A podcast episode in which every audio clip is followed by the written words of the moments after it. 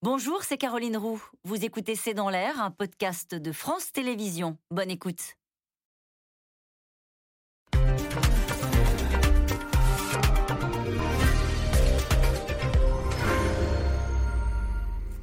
Bonsoir à toutes et à tous. Nous attendons vos questions SMS, Internet et réseaux sociaux pour alimenter notre discussion. Cette fois terminée les négociations. La France hausse le ton et passe même aux menaces agacées par le peu de licences de pêche octroyées par la Grande-Bretagne. Paris a dégainé des mesures de rétorsion qui seront appliquées le 2 novembre si Londres ne change pas de ton. Renforcement euh, des contrôles, notamment des contrôles sanitaires, interdiction de débarquer dans six ports français.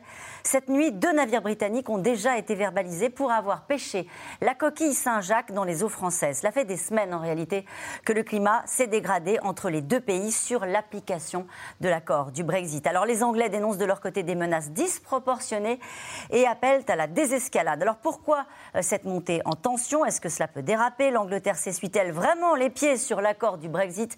Comme le dit ce matin le porte-parole du gouvernement, Brexit, cette fois, la France dit non c'est le titre de cette émission. Avec nous, pour en parler ce soir, Philippe de Sertine.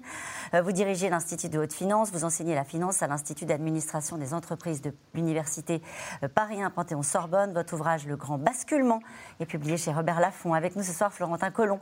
Euh, vous êtes journaliste spécialiste des questions européennes pour le journal Le Figaro. Vous êtes ancien correspondant à Londres et je cite votre article Pêche, la France dégaine ses mesures de rétorsion contre la Grande-Bretagne. Nous en parlerons longuement ce soir.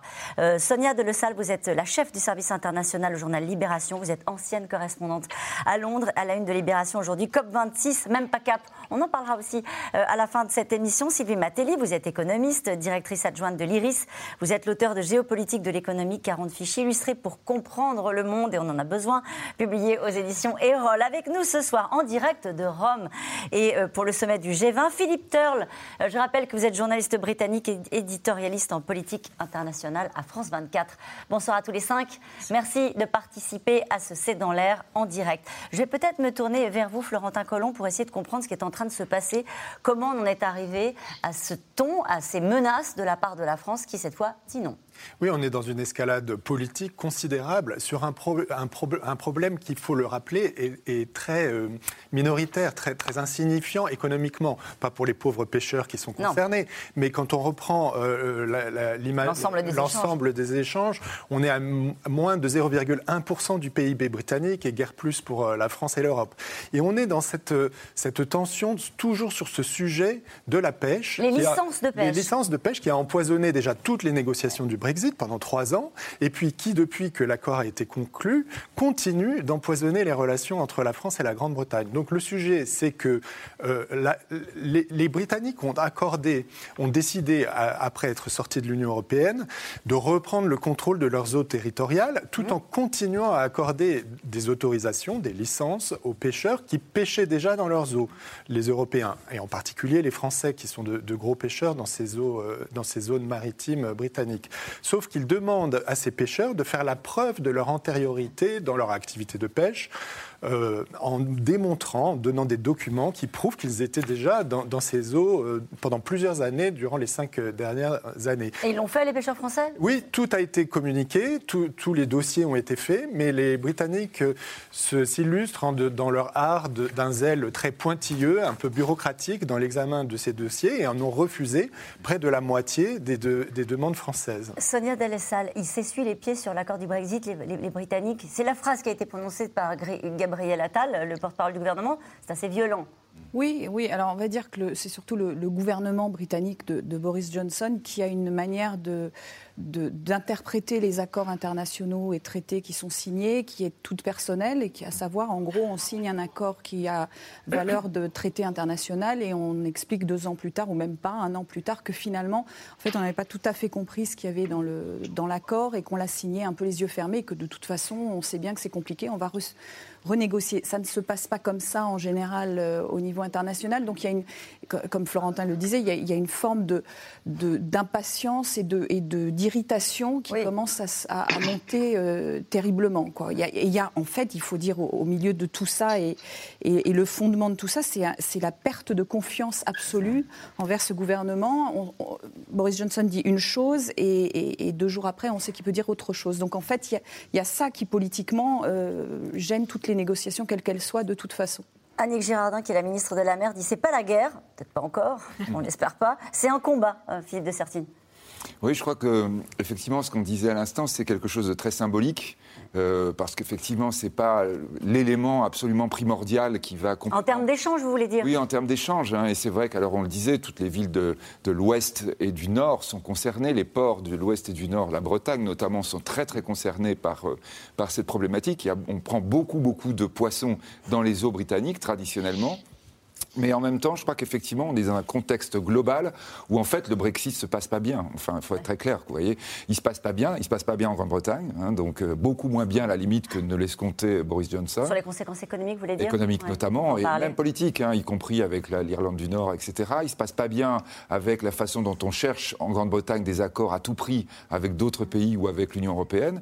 Et on va dire la France, comme l'Europe, mesure à quel point évidemment c'est un gros problème d'avoir perdu la Grande-Bretagne dans plein de domaines stratégiques on va dire, qui peuvent être plus graves à, brève échéance que la pêche, comme par exemple l'espace, comme par exemple l'énergie, évidemment l'aspect militaire, dans lesquels on sent bien que les frictions ne cessent d'augmenter. On va dire, on a l'apparence, mais on a maintenant les informations qui remontent et on sait que vraiment tout le monde est exaspéré. Et nous y reviendrons euh, dans le détail sur les conséquences du Brexit, au-delà même de ce dossier euh, de la pêche. Euh, Philippe Turl, comment est-ce que les Britanniques ont réagi alors ils ont appelé à la désescalade, au calme, ils ont dit oh là là, c'est disproportionné la réaction de la France. Je dirais que la réaction britannique, c'était plutôt à attendre. Euh, ce qu'il faut dire dans cette histoire, c'est que euh, le Brexit, c'est vrai que ça passe pas bien. On a vu ces, queues de voitures qui cherchent de l'essence en Grande-Bretagne, euh, le manque de denrées frais dans les boutiques à cause du problème de, chauffeurs de livraison, puisqu'il y a 100 000 euh, demandes qui ne sont pas euh, euh, remplies à cause de, du départ en grande partie. parce que, pardonnez-moi, vous êtes à distance, mais je me permets de, vous interrompre. On va en reparler des conséquences du Brexit, mais sur cette montée en tension, cette nuit quand même, il y a deux navires britanniques qui ont été contrôlés, qui, sont menacés d'une amende parce qu'ils pêchaient, ils pêchaient la coquille Saint-Jacques dans les eaux françaises. On sent bien que là, on n'est plus à un moment donné où on est négocie avec un discours un peu âpre. Comment est-ce que ça a été vécu, cette information-là, en Grande-Bretagne? Alors, euh, je pense que les Britanniques poussent le bouchon aussi loin que possible pour essayer d'énerver les Français parce que ça fait du bien pour le gouvernement de faire la France, de d'énerver la France, parce que c'est facile et ça rapporte du soutien pour le gouvernement c'est assez simple finalement, parce que la France est un adversaire, un partenaire aussi juste en face. C'est facile de critiquer la France, de dire que tous les mots en Grande-Bretagne viennent de la France. Donc pour moi, cette histoire est évidemment très symbolique, parce que comme on vient d'expliquer, la pêche compte pour presque rien euh, sur l'économie britannique. C'est très symbolique, mais ça renforce l'idée que c'est la France qui est méchant, l'Europe qui est méchant, et ça consolide la décision du gouvernement britannique d'avoir quitté l'Union européenne et de quitter ses liens avec la France. Donc, les, Britanniques essayent de se montrer plus forts, de, disons, de, montrer leurs muscles vis-à-vis -vis de la France. Ils attendent que la France commence vraiment à s'énerver en disant, ben voilà, vous allez voir, on va couper l'électricité, par exemple, sur l'île de Jersey, on va arrêter les bateaux qui viennent euh, pêcher dans les eaux françaises, euh, à ce moment-là, je pense que ça va dégeler assez rapidement. C'est un, un, coup de poker, je pense, de la part du gouvernement britannique, mais c'est très symbolique. Ils ont besoin de le faire parce qu'ils ont besoin en ce moment, parce que le Brexit se passe mal, de dire, ben voilà, on a bien fait de quitter l'Union européenne, regarde ce qui se passe, regarde comment les Français nous, nous traitent. Sylvie Matéli, ils testent nos limites. Là, ils ont vraisemblablement atteint une limite quand on entend le, ton euh, du gouvernement français. Oui, tout à fait. Alors ce qui est très amusant, c'est de regarder comment, côté britannique, la presse britannique interprète ce qui est en train de se passer. Parce qu'au fond, on est dans un discours qui est euh, à l'opposé. Euh, et c'est ce que suggérait Philippe Turle. C'est la faute des Français. Euh, Boris Johnson, ou l'un de ses ministres, se permettant de faire allusion à ce gouvernement français qui ne respecte pas les grands traités internationaux. Or, on a rappelé que Boris Johnson n'est pas le plus fervent décideur politique et qu'il n'a pas respecté à plusieurs reprises, il s'est quand même assis sur un certain nombre d'accords qu'il avait signés, et en particulier l'accord sur le commerce et la coopération qu'il a signé le 24 décembre. Donc on est vraiment dans cette situation, euh, en sachant que euh, côté euh, français, pour les pêcheurs français, on est très très vite dans les eaux britanniques en réalité. Et quasiment tout le monde pêche dans les eaux britanniques, parce qu'il y a les îles anglo-normandes au large de, de, la, Normandie ou la Bretagne, suivant de quel point de vue on, le regarde. Et, et forcément, bah, les tensions sont très vives, surtout depuis qu'à Jersey, dans les îles anglo-normandes, on, a décidé de limiter la pêche, la pêche des, bateaux français. Euh, et Boris Johnson a expliqué, mais il n'y a absolument pas de problème, c'est de la malhonnêteté du côté français. Et d'ailleurs, il reprend l'argument de la politique en disant, vous savez, les Français, ils sont en campagne. Ils sont en campagne pour les élections présidentielles. Donc, il est de ah bon ton, il est normal de montrer le tort, c'est de montrer qu'on est fort. Ils vont se calmer très, vite. ça, ça nous agace encore plus. Et ça, ça nous agace encore plus. Mais bon, on leur sert le même argument aussi. Euh, il manque quasiment 50% des licences auxquelles nous avons droit, dit Gabriel Attal. Qui dit vrai? Il y a Gabriel Attal qui dit ça d'un côté, et de l'autre côté, les Britanniques qui disent nous, on a donné 98% mmh, des licences qu'on devait délivrer. Qui dit vrai? Ils ne parlent pas de la même chose en ah. réalité. Oui, non, mais c'est vrai, parce que les Britanniques, quand ils disent 98%, et euh, la France dit que c'est plutôt 90% à Annick Gérardin, ils parlent de toutes les licences, de tous les bateaux qu'ils ont accordés depuis euh, la sortie de l'Union européenne. C'est-à-dire, y compris les gros bateaux de pêche hauturière, pour lesquels, là, il n'y a aucun problème. La dispute actuelle franco-britannique, elle porte uniquement sur des petits bateaux qui vont pêcher dans une zone très limitée de 6 à 12 000, donc très proche des côtes britanniques. Donc ça, ça concerne quelques dizaines de bateaux, 200 au total à peu près. Euh, les, les 98% que les Britanniques se targuent d'avoir donné, ça concerne à peu près 1600, 1600 licences euh, de bateaux. Donc euh, chacun se retranche derrière ses positions. Mais j'ajouterais, par rapport à ce qu'on vient de dire aussi sur la, posture politique, on, est vraiment dans des postures.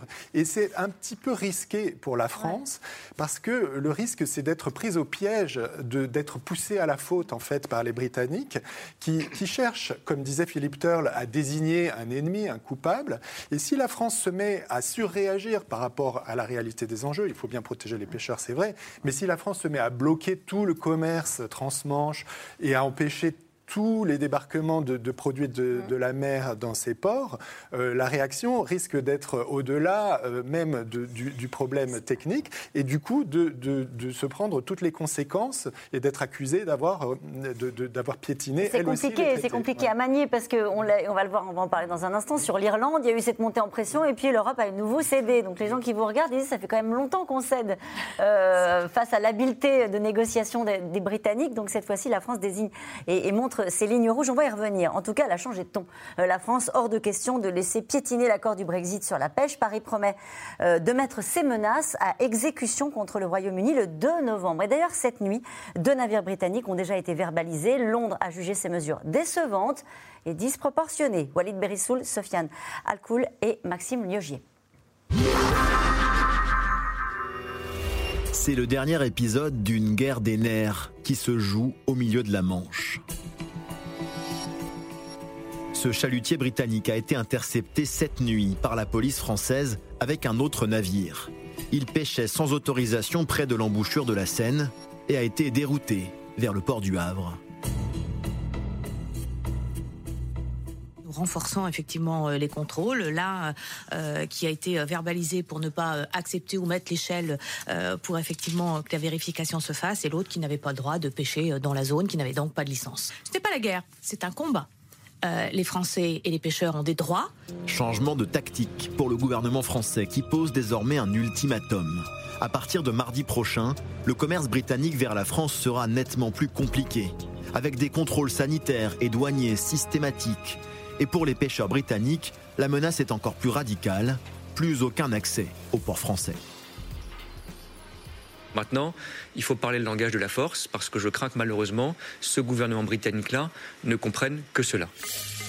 Entre Paris et Londres, on dirait que le climat s'est encore rafraîchi. Au sujet de ce qu'il s'est passé ce matin, il faut dire que c'est extrêmement décevant. Car nous, nous avons toujours honoré notre part du marché. Ce marché, c'est le deal post-Brexit, adopté alors que plus personne n'y croyait, juste avant le soir de Noël dernier. J'ai donc le grand plaisir de vous annoncer que nous avons conclu le plus vaste accord de libre-échange jamais signé entre le Royaume-Uni et l'Union européenne.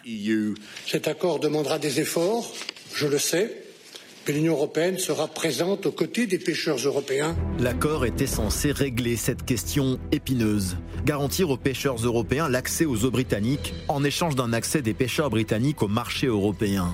Mais dans la pratique, cela ne s'est pas passé comme ça.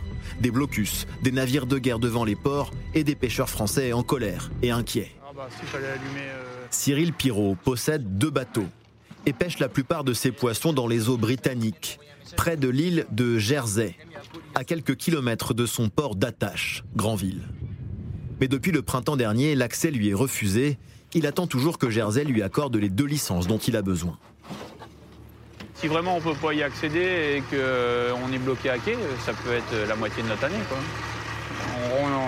On, va falloir qu'on se diversifie sur d'autres endroits. Mais bon, ça se fait pas comme ça. Et là, vous avez espoir qu'on vous donne la licence On y croit, de toute façon, on va se battre pour ça. Il hein. va falloir qu'on. Si vraiment là, on est, on est resté à peu près gentil, mais s'il va falloir passer la vitesse supérieure, on la, passera. Quoi. Ça veut dire quoi Bon, on les bloquera aussi. S'ils m'interdisent de travailler et que moi je peux pas travailler, je les laisserai pas travailler non plus. Hein. Quelques kilomètres de là, eux aussi sont inquiets pour leur avenir. Les pêcheurs de Jersey, déstabilisés par la nouvelle donne d'un Brexit, sur lequel ils n'ont d'ailleurs même pas eu leur mot à dire. Lorsque nous parlons à nos homologues français, nous leur rappelons souvent que nous n'avons même pas eu l'occasion de voter pour le Brexit. Uh, Mais c'est vrai, nous sommes assez déçus du résultat, c'est un peu un accord biaisé. C'est juste beaucoup d'incertitudes pour nous. Par exemple, on pourrait nous empêcher de vendre nos produits en France. Donc nous ne savons pas ce qui se passe. Autre mesure de représailles envisagée par la France, l'arme énergétique. L'île de Jersey est en effet alimentée en électricité depuis les côtes normandes. Et cette question qui nous est posée ce soir par Jean-Pierre dans le Barin, qui a le plus à perdre dans ce bras de fer qui s'annonce? On le voyait qu'en fait, ils sont tous mécontents, en tout cas ah, euh, sur les côtes normandes et, à Jersey. Il faut rappeler que la, pêche, c'est très visuel en plus. Euh, il y a le, fantasme de la Navy, Trafalgar, etc. Donc pour les tabloïds, pour les gouvernements, c'est parfait comme, euh, comme histoire. Et, et, par ailleurs, en fait, techniquement, tout le monde a, beaucoup à perdre parce que les Britanniques euh, ont des eaux très poissonneuses, mais ils ne mangent pas de poissons ou très peu de poissons. Donc 70% à peu près des prises euh, qui sont prises dans les eaux britanniques et que les pêcheurs britanniques pêchent euh, sont vendus dans l'Union européenne. On est beaucoup plus gros consommateurs de fruits de mer, de poissons, etc. Donc forcément, si on coupe ce marché, c'est embêtant pour nous, mais si on coupe ce marché, c'est aussi embêtant pour eux puisqu'ils perdent leurs leur, moyens de survie. Et c'est encore une fois une petite industrie qui est, qui est déjà étranglée. Et pourquoi on entendait ce pêcheur dire euh, j'ai pas ma licence, j'ai fait, j'ai fait ce qu'on m'a demandé et j'ai pas ma licence Alors comme expliquait Florentin, ces bateaux, ça concerne des bateaux qui sont très petits. Et sur ces petits bateaux, il n'y a souvent pas le GPS qui permet de calculer exactement dans quelle zone ils sont allés pêcher. Donc c'est plus compliqué de prouver absolument que ça fait 12 ans qu'ils pêchent entre 6 et 12 000. S'ils veulent les embêter, les, les, habitants de Jersey peuvent dire, le gouvernement de Jersey peut dire, euh, en fait vous étiez à 14 000 probablement de, de nos côtes, donc ça marche pas. Donc c'est beaucoup de mauvaise foi, mais beaucoup de politique, encore une fois, et tout ça destiné à une audience intérieure, en fait, mm. domestique. Florentin Collomb, quelles sont les menaces que Paris veut mettre à exécution le 2 novembre? C'est quoi Alors le 2 novembre, euh, c'est un contrôle renforcé de tout le commerce transmanche. Euh, donc c'est un peu vague comme menace, mais en réalité, si elle est appliquée, ça veut dire qu'ils vont aller vérifier les cargaisons de tous les camions qui arrivent. Pas seulement les camions, pas seulement des poissons, parce que le poisson c'est autre chose. Euh, là, ils menacent d'interdire tout débarquement de produits de la mer, de poissons, de fruits de mer dans les ports français. Donc là, on en est à cette espèce de blocus sur toute cette activité mais en plus de mettre des bâtons dans les roues, de prendre en otage un petit peu quand même tout le commerce euh, transmanche qui déjà ne se porte pas très bien depuis l'entrée en vigueur du Brexit. Donc euh, tout le monde a, beaucoup à y perdre, oui. Mhm. Euh, peut-être là, on peut d'ailleurs souligner, hein, en l'occurrence, le premier partenaire européen pour la Grande-Bretagne, c'est l'Allemagne. le quatrième, vous avez les États-Unis, la Chine. Le quatrième, c'est les Pays-Bas. La France est que cinquième. Donc ça veut dire que, vous voyez, si jamais on est dans un raidissement de la position, ceux qui vont y perdre, c'est aussi les Néerlandais et les Allemands, en premier lieu, qui vont dire, mais attendez, là, qu'est-ce qui se passe? Pour l'instant, ils disent rien? Pour le moment, ils disent rien. Mais enfin, il est mm. évident que, vous voyez, si on fermait, s'il y avait un problème, là, on aurait sûrement les autres Européens qui diraient aux Français, dites, là, ça va pas du tout, quoi. Hein. Quand on est sur la pêche, le premier, le premier pays de pêche de très loin, c'est l'Espagne. Numéro 2, c'est l'Angleterre. Le troisième, c'est le Danemark. Les Français sont les seuls à avoir du problème. Ils sont quatrième pêcheurs. Mais vous voyez, pratiquement, la Grande-Bretagne fait presque le double de pêche de, la France. Euh, donc ça veut dire effectivement que là, à chaque fois, les Français peuvent se retrouver un peu isolés en Europe. Parce que les Espagnols vont dire, mais qu'est-ce que vous faites? Les Danois vont dire, non mais il faut arrêter là, il ne faut pas nous casser notre industrie à nous aussi. Pour l'instant, c'est une réaction... Euh, euh, j'allais dire en solo, de, la France vis-à-vis de, la Grande-Bretagne. Il n'y a pas eu de réaction européenne groupée pour dire euh, à un moment donné, on a signé un traité, il faut le respecter? Il y a eu une, pardon, il y a eu une réaction d'une dizaine euh, d'États européens qui ont soutenu les demandes de la France, qui ont soutenu la France dans ce combat. Mais pas cette fois-ci. Mais si, si. Enfin, c'était il y a une semaine ou deux. Mais la France espérait que les sanctions ou les mesures de rétorsion soient annoncées au niveau européen. Et en fait, la Commission européenne se lave les mains de ça et laisse un peu la France se débrouiller dans cette histoire en lui apportant un soutien de principe. Et même les Européens ont, signalé qu'ils ne suivraient pas la France dans ce, dans ce petit jeu-là, en fait. Hein. Euh, euh, Philippe Turl, quand on, entend ce qui, est, dit sur le plateau, ce qui serait l'idée que euh, Boris Johnson s'assoit un peu sur le traité du Brexit, il assume ça en, politique intérieure? Ah oui, bien évidemment. il assume tout. et je pense que pour lui, c'est quelque chose de, de très important. Euh, de dire, ben voilà, euh, encore une raison, comme j'ai expliqué tout à l'heure, encore une raison euh, qui nous donne, nous, raison d'avoir quitté l'Union européenne. le problème pour Boris Johnson... Pourquoi il a signé, Philippe Turle Parce qu'il n'avait pas le choix. il n'avait pas le choix, c'est vrai, mais je dirais que le problème que Boris Johnson peut éventuellement avoir maintenant, c'est que quand on regarde le, nombre de, poissons, les tonnes de poissons, plus de 330 000 poissons qui étaient exportés de la Grande-Bretagne en 2019, avant le début du Brexit, euh, c'est quand même euh, plus, de 50% de, la pêche pas dans l'Union européenne. Euh, il est vrai que le gouvernement britannique peut pousser assez, aussi loin qu'ils qui, qui pensent est raisonnable. Et à un moment, ils sont obligés de prendre en compte le fait que ça peut se retourner contre eux. Comme quand on a expliqué tout à l'heure, euh, les pêcheurs sont patients jusqu'à un, certain niveau.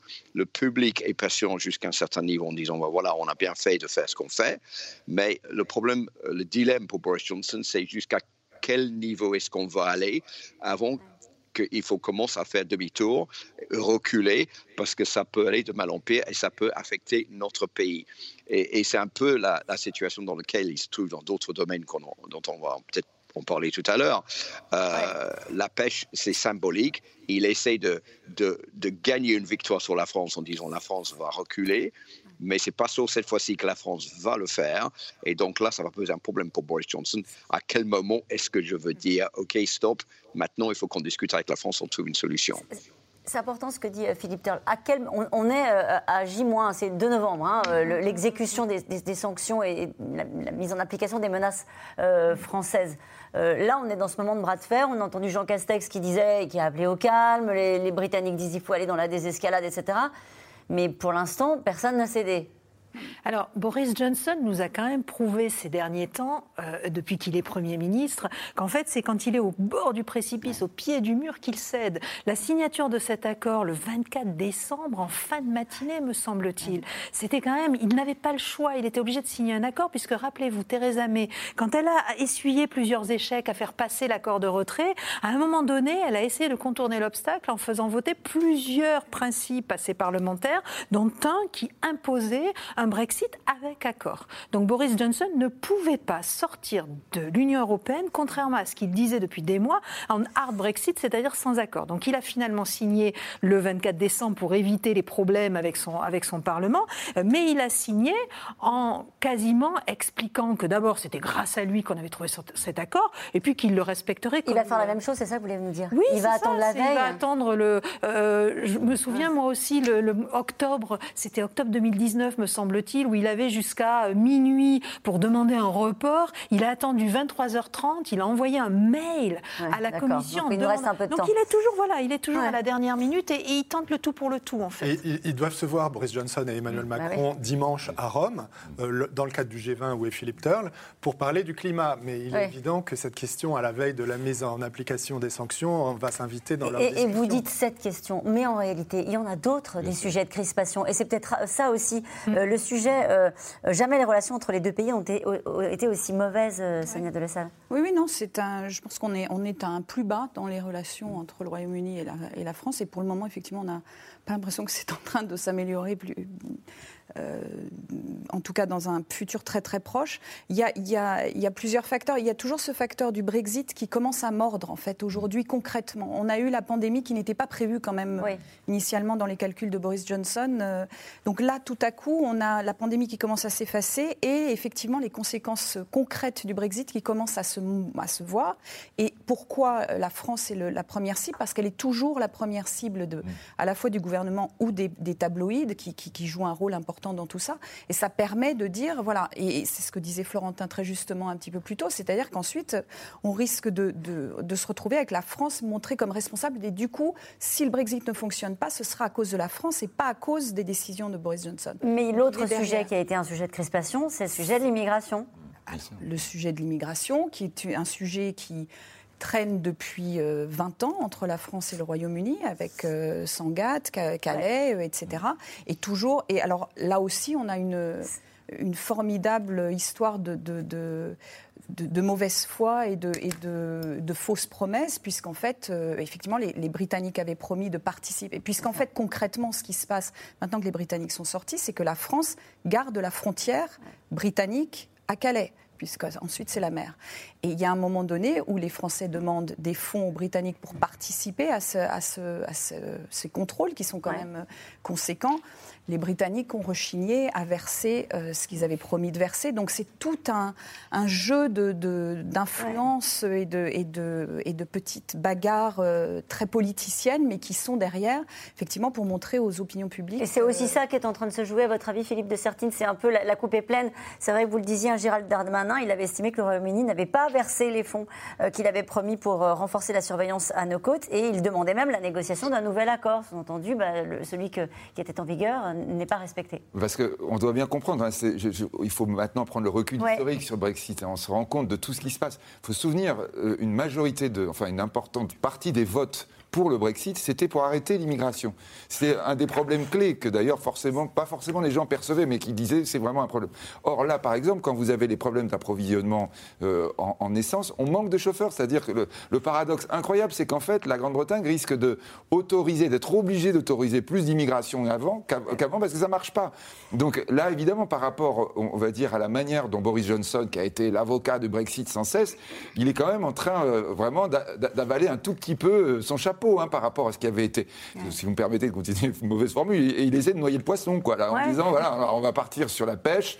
Là, c'est un truc, effectivement, qui n'est pas très important, mais qui, du coup... Et c'est la faute des Français, surtout. C'est la faute des Français, ça, ça- tout de suite, ça apparaît, alors que derrière, vous avez plein de choses. Et n'oublions pas, évidemment, on est dans ce moment de tension, alors que vous avez, et là la France joue sûrement là-dessus aussi, alors qu'on a évidemment le sommet à Glasgow qui risque, la COP26, qui risque d'être un peu compliqué, alors que Boris Johnson s'est beaucoup engagé, disant, euh, là j'espère d'avoir des résultats. Donc là, il est lui aussi quand même avec beaucoup de fragilité du point de vue intérieur, et on sent bien que là c'est une sorte de jeu de rôle que, dans lequel sont et les Français et les Britanniques, mais avec, répétons-le, Oui. des enjeux quand même très très gênants derrière. Et avec un enjeu pour Emmanuel Macron, qui est la présidence française de l'Union européenne. J'imagine que ça joue aussi dans le- cette montée en pression de la part de le- On a des deux, pôles totalement opposés. On a un Premier ministre qui a axé euh, son, sa campagne à la fois pour le référendum et ensuite pour ses élections sur l'anti-Union européenne.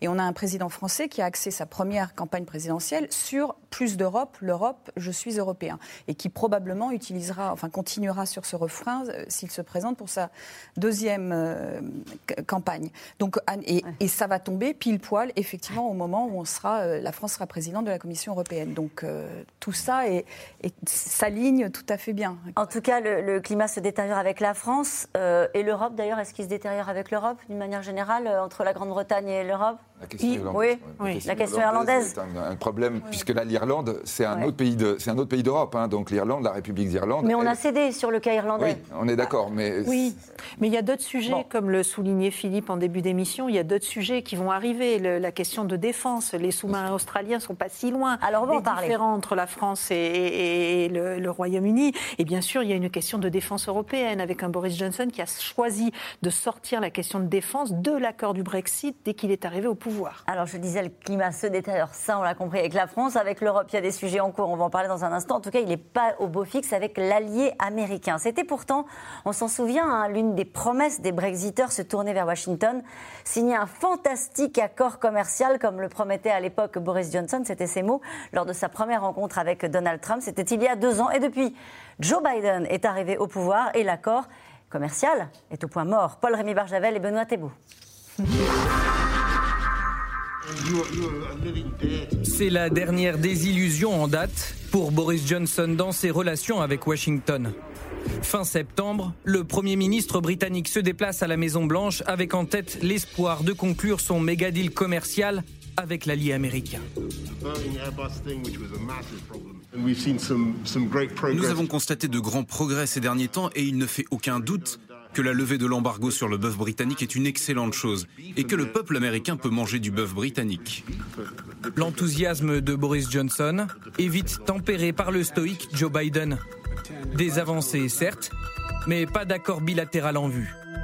Un coup dur pour le Premier ministre britannique qui a tourné le dos à l'Union européenne pour tout miser sur son alliance avec les États-Unis. Et à l'époque de Donald Trump, c'était bien parti. Vous savez qui c'est? Est-ce que tout le monde sait? Il va être un Premier ministre fantastique, je peux vous le dire. Et nous avons eu une super réunion. Nous allons signer un accord fantastique une fois qu'on aura surmonté quelques obstacles sur notre chemin. C'était une réunion fantastique, un très bon échange. Et en ce qui concerne nos relations, on travaille sur un gros accord commercial qui sera un succès. Les deux hommes s'entendent bien. Donald Trump pousse même son homologue britannique vers un Brexit dur. Les temps ont bien changé depuis. Donald Trump a perdu et son successeur Joe Biden n'est pas vraiment sur la même longueur d'onde. D'origine irlandaise, il s'est vite immiscé dans le Brexit. Nous avons travaillé trop dur pour que le dossier irlandais n'avance pas. Et j'ai parlé avec le Premier ministre britannique, avec le Premier ministre irlandais et avec les Français. L'idée de fermer à nouveau la frontière en Irlande entre le nord et le sud n'est pas acceptable.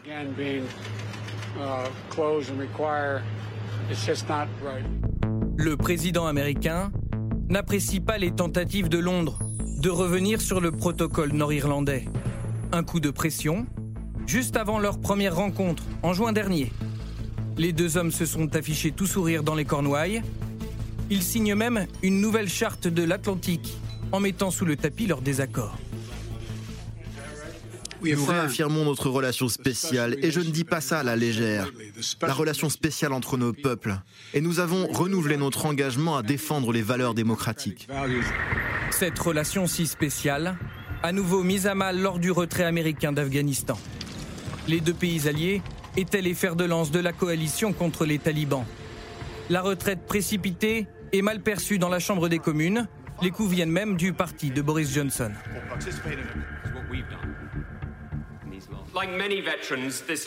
Comme de nombreux vétérans, je lutte depuis la semaine dernière contre la colère, le chagrin et la rage. Aussi le sentiment d'abandon, non seulement d'un pays, mais du sacrifice que mes amis ont fait. Qui décide de notre politique étrangère, nous ou Washington? Notre gouvernement devrait avoir plus confiance en lui. S'il y a une zone en revanche pour laquelle les deux chefs d'État partagent le même intérêt, c'est l'Indo-Pacifique. Récemment, les deux pays ont signé une alliance militaire avec l'Australie pour contrer l'influence de la Chine dans la région. Un pacte de défense qui a annulé la livraison de sous-marins français à Canberra. Victoire stratégique pour Joe Biden et diplomatique pour Boris Johnson, au détriment d'un allié commun, la France. Je me tourne vers vous, Philippe Turl. Est-ce que ce pacte de défense signé entre Washington, les Australiens et, Londres a permis d'effacer les déconvenus qu'on a vus notamment sur l'Afghanistan ou sur les traités commerciaux? Je dirais que, encore une fois, pour Boris Johnson, c'est très bien de dire voilà, on a gagné une bataille contre la France. et, donc, évidemment, ça va énerver Emmanuel Macron, il est très énervé contre euh, l'Australie. C'est même pas sûr qu'il va rencontrer le Premier ministre australien euh, ici au G20 ce week-end. Pour le moment, aucune information là-dessus. Euh, il va rencontrer Joe Biden, mais les deux, les deux chefs d'État ont en quelque sorte trouvé une raison d'être sur cette question, mais je pense que l'accord et l'acceptation de la France sur la question des sous-marins euh, australien n'est pas du tout cicatrisé. Euh, Emmanuel Macron va faire euh, le mieux possible pour essayer de tourner la page, mais c'est vrai que je pense qu'il y a une aigreur profonde entre la France et la Grande-Bretagne sur ce sujet.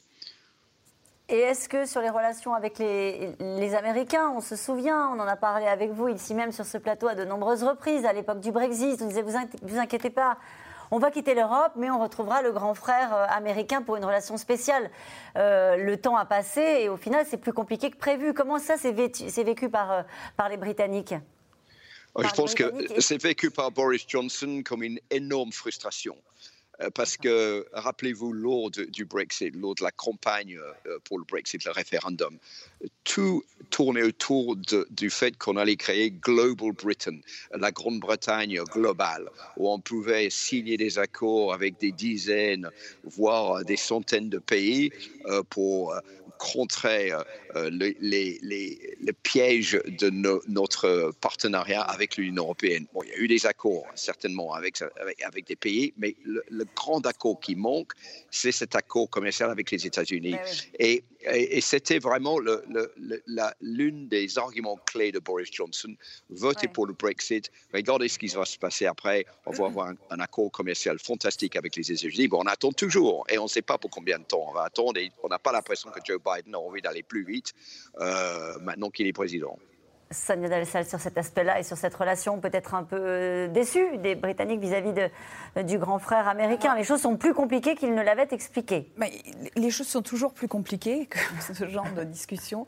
Euh, ce qui est sûr, c'est que le, terme de relation spéciale entre le Royaume-Uni et les États-Unis, c'est un terme qui est britannique, typiquement mm. britannique, et qui est utilisé et réutilisé par les Britanniques depuis des dizaines d'années. Les Américains, ça fait assez longtemps qu'ils sont passés au-delà de cette relation spéciale. Euh, donc de temps en temps, euh, un président la ressort au moment d'une visite, etc., pour faire plaisir à leur hôte. Mais en fait, les Américains, leurs yeux sont tournés ailleurs. On l'a vu là avec les, les sous-marins. Euh, leurs, yeux sont tournés vers la Chine. Euh, et le Royaume-Uni est un allié pratique quand il fait ce qu'on lui demande de faire, mais pas, n'est pas un allié crucial et certainement pas.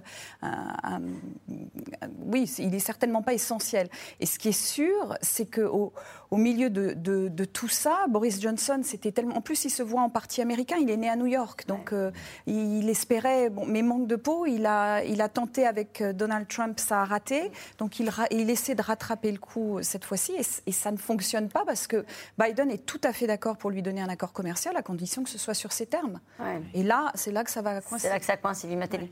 Et puis Boris Johnson avait, avait l'argument pendant les négociations du Brexit avec les Européens de dire, au fond, ça avance pas, mais c'est la faute des Européens parce que que j'ai pas le droit de vraiment négocier, j'ai pas le droit de vraiment m'avancer tant que je ne suis pas sortie de l'Union européenne. Sauf que, bah, une fois sortie de l'Union européenne, ça n'a pas bougé plus que, nécessaire. Alors aujourd'hui, les Britanniques sont en train d'espérer pouvoir entrer dans l'ALENA, l'accord. Alors c'est plus l'ALENA, c'est l'accord euh, entre le Mexique, le Canada et les États-Unis. Ils espèrent être la quatrième roue du carrosse et pouvoir s'associer à ça et, et profiter d'un accès. Mais encore une fois, ça n'est évoqué que côté britannique. Il n'y a absolument pas euh, du tout d'allusion à ça côté américain cette question d'Hervé dans le Morbihan. Entend-on déjà les murmures d'une colère post-Brexit outre-Manche? Oui, elle commence à naître. C'est-à-dire qu'elle a été complètement noyée dans, la pandémie pendant des mois. On ne pouvait pas trop faire la part des choses. Mais maintenant, il y a eu une, étude qui montre que le souci, l'inquiétude liée au Brexit est plus grande que celle liée au Covid, maintenant, dans l'esprit des Britanniques. Euh, les sondages donnent majoritairement euh, un résultat euh, donne une majorité aux gens qui pensent que le Brexit se passe mal par rapport à une toute petite minorité de gens qui considèrent que ça se passe bien. Il faut les, trouver. c'est moins de 8%. donc ça commence, c'est l'heure de vérité. Donc ça, commence à émerger. Et la contrepartie de la rupture des relations avec l'Union européenne, qui était ce projet de Global Britain, d'une Grande-Bretagne conquérante à travers le monde, un petit peu par nostalgie aussi de cet empire qu'elle a été, sur lequel le soleil ne se couchait jamais, euh, ben, c'est pas si facile à réaliser. Des accords commerciaux, il y en a eu avec l'Australie, avec le Japon, la Nouvelle-Zélande, la Norvège, l'Islande, et puis c'est tout. C'est des pays qui sont soit petits, soit très loin, qui vont jamais remplacer euh, les rapports que le, la Grande-Bretagne avait avec son premier voisin et premier partenaire euh, européen, qui représente la moitié de, de, de son commerce. Donc là, et puis euh, ils ont toujours quelque chose à perdre dans l'histoire, les Britanniques. Si ça se passe mal avec les Américains, c'est parce que les Américains, comme disait Sonia, veulent imposer leurs règles dans un accord commercial, c'est-à-dire déverser leur agriculture sur le marché britannique, qui est déjà euh, mise à mal par le Brexit, premièrement, par un accord avec la Nouvelle-Zélande et l'Australie. Ils sont bien plus forts.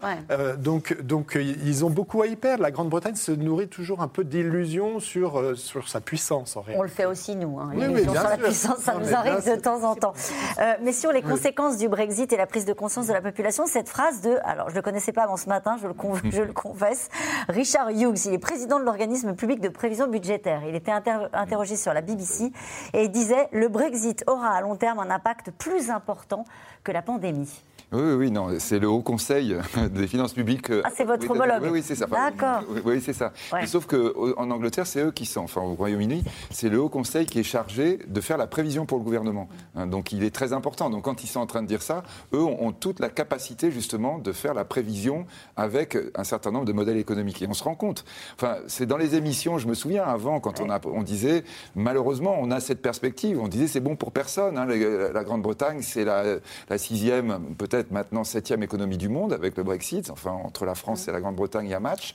Mais, mais c'est bon pour personne. Hein. Pour toute l'Europe, c'est pas bon. Malheureusement, le scénario le pire est en train de se révéler. Hein. Le, euh, au début de semaine, Thierry Breton, évidemment, qui est commissaire européen, mais qui n'est pas forcément opposé, disait c'est un désastre économique le mais Brexit. Mais pourquoi c'est un désastre économique? Ça se voit pas encore dans les indicateurs de croissance. Oui, oui. Enfin, ça commence à se voir dans un certain nombre de choses et dans un certain nombre de points sur lesquels, vous voyez, par exemple, sur les approvisionnements euh, gérés du, du quotidien des Britanniques. C'est-à-dire quand vous êtes sur grande masse, vous dites ah bah oui, ben ça va, on a encore des équilibres, mais il y a des choses vraiment qui manquent, qui sont extrêmement graves, qui peuvent avoir des conséquences sur la vie des gens, voire même sur la santé des gens. Donc on est Ils disent c'est temporaire. Oui, bah oui, c'est ça. Non, mais, mais franchement, je crois qu'il faut que tout le monde espère que c'est temporaire. le but, c'est pas que la Grande-Bretagne s'effondre. Hein. donc, mais, mais honnêtement, c'est beaucoup plus compliqué. Et il y a même bien des points sur lesquels on pensait. Et sur, la place sur les places financières, Philippe de Sertine, est-ce que ça, ça, suscite une inquiétude, ce qui est en train de se passer avec un Brexit qui se passe mal en Grande-Bretagne? Oui, oui. Mes étudiants ce matin en finance me disaient est-ce que la Grande-Bretagne va perdre son passeport financier? Parce que eux, ils sont en finance et ça, les, ça leur importe beaucoup. On dit l'Europe aujourd'hui, honnêtement, c'est compliqué parce que la place de Londres est toujours une place importante. Mais quand vous êtes dans la City aujourd'hui, il faut le rappeler quand même, qui est le premier poste de PIB de la Grande-Bretagne. Vous voyez qu'elle s'essouffle vraiment, qu'il y, y, a énormément de gens qui sont partis, beaucoup de, beaucoup de transferts vers Amsterdam. Donc on est au début de processus dont on se dit, oulala, là là, mais qu'est-ce que ça va, qu'est-ce que ça va donner si ça se poursuit? Mais je crois juste pour, euh, pour reprendre, pour rebondir sur la question tout à l'heure sur l'Australie et les, et les, et les, sous-marins, l'un des problèmes majeurs aujourd'hui de la Grande-Bretagne, c'est qu'ils ne peuvent pas se brouiller avec la Chine. C'est-à-dire que la Chine, c'est aussi un élément capital pour disant si ça marche pas avec les États-Unis, marche pas avec l'Europe. La seule solution, c'est la Chine. Le seul pays avec lequel on a une augmentation du volume de commerce extérieur depuis le Brexit, c'est la Chine. Avec les États-Unis, ça a baissé. Avec l'Allemagne, ça a baissé. Avec la France, ça avait baissé. Avec les Pays-Bas, ça a baissé. Enfin, dans, le désordre, les Pays-Bas et la France, ça a baissé. Le seul, c'est la Chine. Et là, évidemment, si vous commencez à. Ça va pas plaire aux Américains. Hein, ouais, ça va pas plaire aux Chinois hein, aussi. Hein. et, donc là, c'est compliqué. Oui, deux remarques. Déjà, avant 2016 et le référendum, la croissance économique britannique était la plus forte croissance en Europe. À partir de 2016, on n'est que sur des anticipations de ce qui va se passer. elle devient parmi les plus faibles des pays européens et ça s'est confirmé avec le Brexit, avec la pandémie, où ils ont fait, ils ont fait, euh, ils ont vu une chute de leur PIB, l'une des plus fortes d'Europe. Donc ça, c'est le premier élément. Et puis peut-être un chiffre pour expliquer l'impact de de ce divorce en fait entre l'Union européenne et le Royaume-Uni pour le Royaume-Uni. Au Royaume-Uni, 40% des exportations britanniques allaient vers l'Union européenne avant le Brexit et 57% des importations provenaient de l'Europe. Donc vous avez quand même tout d'un coup cassé quelque chose qui était majeur pour l'économie britannique, euh, avec la nécessité de reconstruire, de retrouver un équilibre qui sera extrêmement longue et extrêmement coûteuse pour la croissance euh, dans ce pays. En tout cas, vous l'avez un peu évoqué rapidement, Philippe de Sertine, les regards du monde entier seront tournés à partir de lundi vers Glasgow pour euh, la COP 26. Les présidents russes et chinois ont déjà dit qu'ils ne viendraient pas. L'autre absence qui sera remarquée, c'est celle naturellement de la reine Elisabeth, pourtant engagée sur des sujets écologiques, une absence forcée après son hospitalisation la semaine dernière, une hospitalisation qui a ébranlé tout le royaume. Barbara Steck et Christophe Roquet. La reine a passé la nuit de mercredi à l'hôpital pour des examens préliminaires après avoir annulé son déplacement en Irlande. Buckingham Palace dit que la reine est dans un bon état d'esprit et de retour au château de Windsor. L'information devait rester secrète, mais elle a fait l'ouverture de tous les JT. La reine hospitalisée la semaine dernière, contrainte au repos forcé. Du haut de ses 95 ans, il faut dire qu'Elisabeth II ne se ménage pas. Une dizaine d'apparitions publiques rien qu'au mois d'octobre. Et les Britanniques continuent de voir en la reine une véritable force de la nature. Eh bien, nous sommes toujours inquiets. Vous savez, à cet âge. Mais bon, elle a tellement d'endurance, c'est une femme merveilleuse. On a entendu qu'elle ne se reposait pas assez, qu'elle avait été un peu vilaine. Je pense que c'est une femme très forte. Elle a beaucoup de soutien autour d'elle. Mais elle a 95 ans, elle se sert à présent d'une canne, donc c'est clair qu'elle devient un peu plus fragile. Mais elle est quand même très très forte. Au début du mois, la reine a été effectivement aperçue, une canne à la main. Mais Elisabeth II est déjà de retour aux affaires, moins d'une semaine après sa courte hospitalisation la souveraine est apparue souriante. Pour des entretiens en visio avec des ambassadeurs, la reine pimpante, une forme apparente. À la suite d'un avis lui conseillant de se reposer, la reine effectue des tâches légères au château de Windsor. Sa Majesté a décidé à regret de ne pas se rendre à Glasgow pour assister à la réception de la COP26 le lundi 1er novembre. La souveraine, contrainte d'annuler, compte malgré tout se faire entendre en s'adressant aux participants, enfin quand elle aura la liste des présents. Il y a deux semaines, une caméra capté son exaspération. Tous les dirigeants n'avaient pas encore répondu à l'invitation.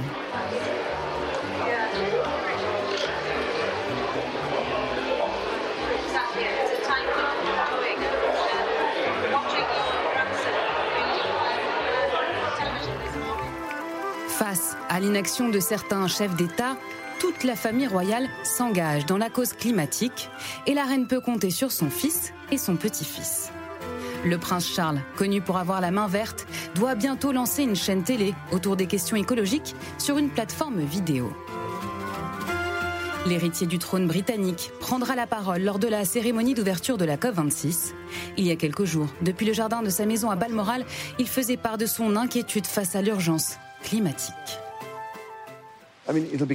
Cela commence déjà à être catastrophique. Car rien dans la nature ne peut survivre à la pression créée par ces conditions météorologiques extrêmes. Je comprends parfaitement la frustration des jeunes. La difficulté est de savoir comment diriger cette frustration d'une manière plus constructive que destructrice. Les gens devraient comprendre à quel point certains jeunes sont désespérés. Le prince William s'en est lui récemment pris au tourisme spatial, appelant les milliardaires comme Jeff Bezos ou Elon Musk à se concentrer sur l'avenir de la Terre. Certains des plus grands cerveaux et esprits de ce monde doivent essayer avant tout de réparer cette planète, pas essayer de trouver le prochain lieu où aller vivre. Des actes, voilà ce qu'attend la famille royale, dont les convictions environnementales ne datent pas d'hier, le prince Philippe s'était engagé dès les années 60. Il est décédé en avril dernier, une année décidément bien difficile pour la reine d'Angleterre. Philippe Turble, avant de vous libérer euh, pour que vous rejoigniez euh, euh, ce, ce, G20, une une dernière question pour vous. Faut-il s'alarmer de voir la reine Elisabeth recourir à une canne et renoncer à la COP 26 Euh, honnêtement, je ne le pense pas hein, pour le moment, parce qu'on a quand même vu des photos d'elle, des images qui la montrent plutôt en bon état. Si on n'avait aucune nouvelle ou euh, on la voyait pas du tout, là peut-être qu'on aura quelques soucis à se faire. Mais il ne faut pas oublier que c'est une dame qui a 95 ans et elle a un emploi du temps qui est vraiment très, très chargé. Elle est allée au, euh, au mois d'octobre, elle est allée au Pays de Galles, elle a reçu John Kerry, elle a reçu euh, d'autres dirigeants. Euh, elle a été à Windsor, le château de Windsor, elle est allée à Buckingham Palace, euh, elle est allée en Écosse, elle devait aller en Irlande du Nord. Euh, son voyage a été annulé parce qu'elle était fatiguée. Euh, le, le, mot qui sort de, de Buckingham Palace, c'est qu'elle est épuisée. Franchement, ça m'étonne vraiment pas parce que c'est quelqu'un qui est très âgé, euh, qui est très actif. Alors il y a une chose, une question que je me suis posée après la mort de son mari, le prince Philippe, au mois d'avril dernier, parce que beaucoup de gens disaient bon la reine elle va ralentir encore plus, elle, elle fera beaucoup moins de sorties, euh, elle sera moins euh, disponible, ou peut-être qu'elle fera plus de choses. Et je pense que pour essayer d'oublier le chagrin euh, du décès de son mari. Elle est plus active aujourd'hui qu'elle a été euh, à un certain moment. Donc, bon, là, elle est fatiguée. C'est certain qu'elle est extrêmement frustrée et énervée de ne pas pouvoir aller euh, en Écosse pour le, le, le, le, COP 26, mais on la verra quand même par un message audiovisuel. Elle, est, elle est un peu infatigable, mais là, peut-être qu'elle est un petit peu fatiguée quand même. Sonia Delessal. Oui, bah écoutez, les Britanniques découvrent euh, avec surprise quelque part que leur reine qui a 95 ans et qu'à 95 ans, effectivement, c'est un peu normal d'avoir des problèmes pour marcher ou d'être un peu fatigué plus, plus rapidement. Mais c'est vrai que c'est un tel outil de soft power pour le Royaume-Uni et pour le gouvernement que c'est en fait c'est un énorme coup pour Boris Johnson qu'elle ne soit pas là à l'ouverture de la Pourquoi? COP. Parce, qu'elle est, parce que la reine et le faste qui va avec, la réception des grands de ce monde, vous connaissez grand monde qui, qui n'aime pas la reine d'Angleterre dans le monde entier. Tout le monde la trouve super. Il euh, y a des débats sur Charles, sur Kate, Meghan et tout le monde, mais sur la reine d'Angleterre, tout le monde est d'accord. Ouais. Donc en fait, on la, on la sort, on l'amène, elle fait le, elle, elle, elle, a, et en plus, elle est, c'est une grande professionnelle, donc elle fait ça très très bien. Elle accueille les grands de ce monde, elle les, elle, elle l'aurait éclipsée? Elle l'aurait éclipsée? C'est même pas une question d'éclipser, c'est un outil. C'est un outil pour le gouvernement. La reine n'a pas de, de pouvoir euh, autre que, que, spirituel. Elle a parlé là. Elle a parlé, elle a parlé avec peut-être euh, une petite, euh, un, peu, un, petit conseil du gouvernement lui disant il faudrait montrer de l'impatience parce qu'effectivement Boris Johnson a besoin, aimerait bien avoir des résultats à cette COP 26 toujours dans le cadre de cette fameuse Global Britain et de montrer que le Royaume-Uni compte comme acteur international. Elle a un vrai engagement hein, pour euh, oui. les sujets environnementaux. C'est d'ailleurs assez touchant, voire ironique, si on veut, de, de voir cette chef d'État sans aucun pouvoir se plaindre de l'inaction de ceux qui oui, ont vrai. du pouvoir. C'est que... vraiment irritant quand il parle, mais qu'ils n'agissent pas. Voilà, alors qu'elle est sur le trône depuis bientôt 70 ans, ouais. elle les a tous vus naître, euh, quasiment. Et en fait, ça soulève euh, des questions fondamentales hein, sur, sur le rapport de ce pays avec avec son système constitutionnel, mmh. avec sa monarchie, puisqu'ils ont cette figure tutélaire, emblématique. Euh, elle, elle, ils sont tous nés sous son règne à, à, peu près. Et elle arrive à la fin de ce règne, hein, c'est vraiment l'expression fin de règne, et ça pose des questions euh, essentielles, voire existentielles pour le Royaume-Uni. Et pendant tous ce, ces sujets dont on a parlé tout à l'heure, toutes ces difficultés du Brexit, ces années, ces années extrêmement troublées qu'on vient de traverser, c'était quasiment le seul pôle de stabilité euh, dans la vie euh, intérieure euh, britannique. On pouvait se reposer sur la monarchie, sur la reine, etc. Et donc, son affaiblissement et sa disparition euh, la plus tardive possible, on espère, posera d'énormes questions euh, à ce pays. Philippe de Sertine, ça peut être un échec, cette COP26 Et si c'est le cas, est-ce que c'est un problème pour Boris Johnson? Parce ah qu'il oui. a l'air très inquiet. Hein. Ah il oui. a dit Je suis très inquiet parce que ça peut mal se passer. On a l'impression qu'il prépare les esprits. Non, non, alors ça, c'est. Bon, effectivement, quand on dit la reine voulait être en Écosse, son ouais. Écosse, etc., euh, dans la plus grande manifestation internationale organisée euh, au Royaume-Uni, quoi. C'est vraiment quelque chose de très important. Pour Boris Johnson, c'était une façon de dire Je suis dans la modernité, dans l'avenir. Et là, déjà, le fait d'avoir les deux les deux grands leaders, Poutine et Xi Jinping, qui ne viennent pas, c'est vraiment quelque chose d'extrêmement embêtant. s'il avait un échec de ce point de vue, alors là, pour le coup, ce serait vraiment embêtant en ce qui le concerne.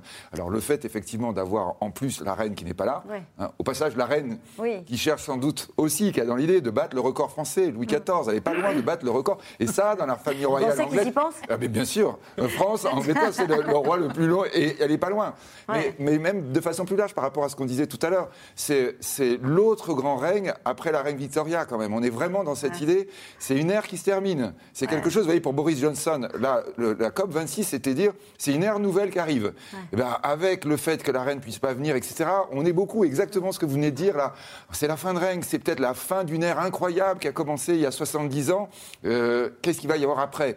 Et Boris Johnson voudrait être surtout celui qui va parler d'après plutôt que celui qui va incarner la fin du règne. Et, quand on sait, il faut bien rappeler, alors déjà, les Parisiens ou les Français ont leur COP21 et les accords de Paris. Donc bien évidemment, pour Boris Johnson, il y a aussi bien cet enjeu-là. Ce qui était un succès. Tout à fait. Mais au-delà de cet enjeu-là, il faut bien se rappeler qu'à la COP21, on s'était donné rendez-vous cinq ans plus tard. Ça devait être en décembre dernier, et puis le Covid avait fait que l'enjeu étant très important, il fallait absolument qu'on se voit de visio. On ne pouvait pas s'affaire en visio, donc on a reporté à, cette année. Et, l'enjeu, c'est vraiment que les pays arrivent avec de nouvelles feuilles de route où ils, ils augmentent leurs engagements par rapport à ce qu'ils avaient fait à l'accord de Paris. Donc on est quand même dans un moment qui est très important pour Boris Johnson, pas seulement parce que les Français ont leur accord de Paris. pas seulement, mais quand même un peu. Mais quand même un peu. Nous revenons à vos questions. Une question de Bernard dans le Pas-de-Calais. Le gouvernement français sera-t-il assez ferme avec les Britanniques? Oui. Ça, ressemble à ça pour l'instant. Alors oui, a priori, euh, mais on le disait tout à l'heure, euh, peut-être euh, en faisant attention de ne pas aller trop loin, parce que là, effectivement, il y a des conséquences au-delà de la pêche qui pourraient être très graves si on commence à contrôler tous les, tous les camions, parce que c'est surtout à ce niveau-là hein, qu'on va avoir la vraie question, c'est-à-dire le commerce routier, hein, qui est mm. l'élément le plus important en termes de aller et retour par rapport à l'économie britannique. Chacun dit respecter l'accord signé sur la pêche. y a-t-il donc quelqu'un qui ment et lequel? Bah, celui qui est de, plus, de la plus grande mauvaise foi, c'est la Grande-Bretagne, parce que euh, ils avaient Vous êtes parfaitement objectif. mais, mais ils avaient dit tous les pêcheurs qui pêchaient déjà pourront continuer à pêcher dans nos eaux, et euh, le fait est que c'est pas le cas. Euh, ils refusent de leur accorder ces, papiers, hein, qui sont des, formalités théoriquement. Chacun dit respecter la... Ça, je l'ai déjà eu. Une autre question peut-être. Les Anglais n'ont-ils pas plus à perdre que nous? Vous nous disiez tout à l'heure, c'est perdant-perdant, c'est une question de, Bruno dans le Val-de-Marne. vous savez, on est dans une, quand même dans une configuration géopolitique qui est compliquée à l'heure actuelle euh, mondialement. Donc, c'est jamais mm. très bon de se fâcher avec son voisin le plus proche euh, à tous les niveaux.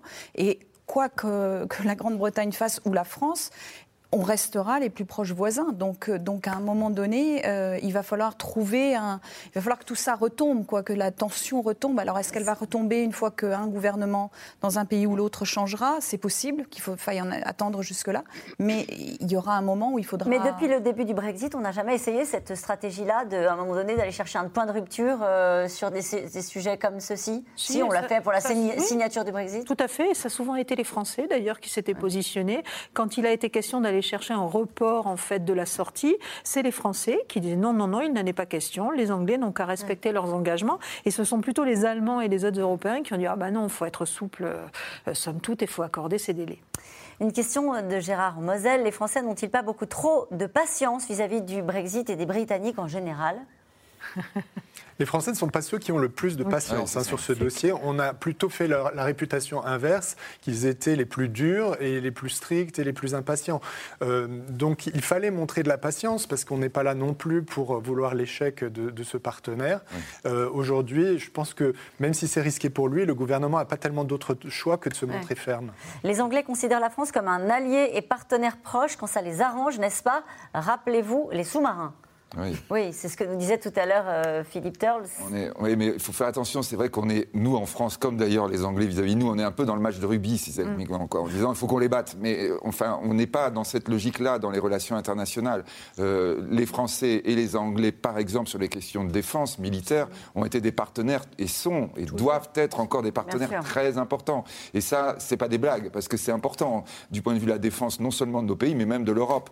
Donc non, il y a bien un partenariat historique Oui, mais il y a la volonté de faire respecter des règles du jeu Oui, mais je dirais, je, vous répète ce que, exactement ce que vous disiez tout à l'heure sur nos réactions. Quand vous êtes euh, sur, la même, le set dans l'air, euh, in the air en Angleterre, ils vont dire la même chose en disant Ah, mais vraiment, ces Français sont épouvantables. Et ils ont l'impression d'être tout à fait de bonne foi en le disant. Donc, le, ce que ressent le téléspectateur français ici, il faut qu'il se dise que le téléspectateur anglais, c'est son cousin, il ressent exactement la même chose vis-à-vis de nous. Hein. Une question de Bernard dans le Tarn. Quelle est la position de l'Union européenne dans ce conflit entre la France et le Royaume-Uni? Mais alors, depuis le début, depuis le début de ces discussions autour du Brexit, le Royaume-Uni a essayé cette vieille règle très, très, très connue de diviser pour mieux régner, donc essayer d'aller voir en bilatéral les uns et les autres pour en espérant que l'unité européenne explose. Ça n'a pas fonctionné à aucun moment. Donc même aujourd'hui et pour les autres partenaires européens, finalement, c'est assez pratique d'avoir la France qui est la cible préférée des, des, Britanniques parce que ça permet aux autres d'aller d'aller de l'autre côté. Donc en fait, l'unité, elle est là, quoi. Euh, il n'est pas question à aucun. Parce que si on commence à. Je pense qu'il y a un problème, il y a une, vraie erreur de l'Union européenne, c'est-à-dire que pendant des années, le Royaume-Uni était membre de l'Union européenne et a eu des, exemptions au fur et à mesure, a réussi à négocier ces exemptions. Aujourd'hui, ils sont sortis de l'Union européenne. Les Britanniques pensent qu'ils peuvent faire la même chose. Ils essayent de faire la même chose, c'est-à-dire ils sont dehors, mais ils veulent bien des exemptions pour rentrer dedans. Et, et, là, ils sont surpris parce que ça fonctionne plus. Vous diriez qu'ils ont un bloc des 27 face à eux, ou est-ce qu'ils essaient de la jouer en bilatéral sur certains sujets quand même? Moi, je dirais que l'unité est plutôt assez, assez unanime. Une question euh, de Gaspard à Paris. La stratégie du Global Britain n'est-elle pas plus un échec qu'un succès pour euh, Boris Johnson? Oui. Pour l'instant, oui, mais il continue à y croire. Pour l'instant, on parlait tout à l'heure d'accords de libre-échange avec les États-Unis. Les accords de libre-échange qu'a signé le Royaume-Uni, c'est avec la Nouvelle-Zélande, c'est avec l'Australie. C'était des choses assez faciles à signer. Et encore, il se dit au Royaume-Uni que ce n'est pas très avantageux pour ce pays. Euh, n'y aurait-il pas aussi un problème à Calais où nous sommes chargés par les Britanniques de retenir les migrants à la frontière? On l'a dit un peu tout à l'heure. Oui, le problème de, la frontière, c'est que la France est une sorte de sous-traitant pour euh, le Royaume-Uni de l'administration de cette frontière. Donc en fait, s'il y a des amalgames ou des, concentrations de migrants à Calais qui rêvent d'aller en Grande-Bretagne parce qu'ils pensent que la vie est meilleure là-bas, c'est parce que la France fait la police pour les empêcher d'y partir. Alors c'est vrai qu'il y a beaucoup de gens qui réussissent à s'en aller euh, de façon souvent très dramatique sur des petits bateaux, et la Grande-Bretagne nous le reproche de ne pas les avoir retenus, mais en même temps, euh, c'est une frontière maritime. On ne peut pas être devant euh, chaque plage et chaque, euh, chaque port. Une question de Joseph dans le Var. Pour vous, Philippe Torl, vous êtes resté avec nous. Les Anglais ne comprennent-ils pas que leur politique les conduit au désastre et à des pénuries? Ils le constatent. Oui, le constat, je pense que non, ils ne comprennent pas et puis ils ne le pensent pas surtout. Je pense qu'il y a beaucoup de Britanniques qui croient que euh, ce que fait Boris Johnson, c'est pour le meilleur des mondes. Euh, la seule question que je me pose maintenant, on a évoqué tout à l'heure, c'est le fait qu'il y a de plus en plus de, personnes en Grande-Bretagne qui commencent à questionner le, fait qu'il y a eu le Brexit et euh, il y a des divisions dans le pays entre ceux qui ont voté pour, ceux qui ont voté contre. Depuis un certain temps, on a vu ceux qui ont voté contre euh, se sont rendus compte du fait que bon, c'était fait, ils, devaient vivre avec. Mais je pense que le fait que le Brexit va mal va faire renaître ces tensions entre ces, ces deux communautés en Grande-Bretagne. Et là, euh, peut-être que euh, les Anglais vont commencer à, à dire que la politique que le gouvernement mène n'est peut-être pas la bonne. Une question de Joseph dans le Rhin. Albion, perfide Albion, le problème de la pêche masque-t-il le problème irlandais?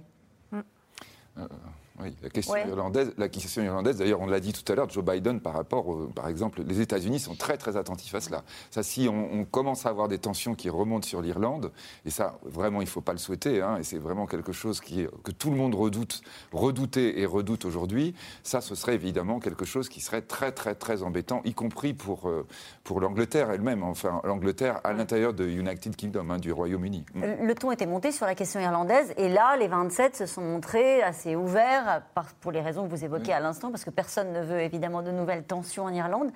Euh, mais l'Europe euh, a adouci les contrôles, a assoupli les contrôles. Mais ça ne suffira pas parce que ah de toute façon, Boris Johnson n'a jamais souhaité cette frontière, ce backstop, cette frontière, qu'elle soit maritime ou au Royaume-Uni. Hein. Il avait renégocié, on se souvient, l'accord qu'avait réussi à trouver Theresa May, et il, a, il avait déjà essayé d'ailleurs de s'asseoir sur cet accord au mois de septembre l'an dernier, en accordant des aides à l'Irlande et donc l'Irlande du Nord, et donc en méconnaissant le fait que l'Irlande du Nord était une région particulière au Royaume-Uni du fait de cet accord avec l'Union européenne. Donc ça ne s'arrêtera pas, la situation avec l'Irlande du Nord. Rien n'est réglé. Rien n'est réglé. Une question de Dominique dans le Haut-Rhin. Euh, la France assurera la présidence de l'Union européenne à partir de janvier. Est-ce un atout ou un inconvénient pour régler ces problèmes? C'est un atout parce que euh, la France présidera le Conseil des, 27 États membres et donc pourra fixer l'ordre du jour des débats, des discussions, des réunions et pourra, si elle le veut, mettre les sujets Brexit euh, à, l'ordre du jour. Allez, une dernière question d'André dans la Loire, période difficile et délicate outre-Manche. Si Sa Majesté la Reine les quittait, nos amis britanniques vivraient un drame. Vous êtes d'accord avec ça, j'imagine, Philippe Turle Un mot un énorme drame pour les Britanniques. Un énorme drame. Euh, merci à vous tous. C'est la fin de cette émission qui sera rediffusée ce soir à 23h45. J'en profite juste pour vous dire que vous étiez un million à écouter le mois dernier C'est dans l'air en podcast. Donc je vous invite à le faire quand vous le voulez parce que C'est dans l'air est une émission qui s'écoute. Tout de suite, c'est à vous. Puis demain, vous retrouvez Axel de Tarlet.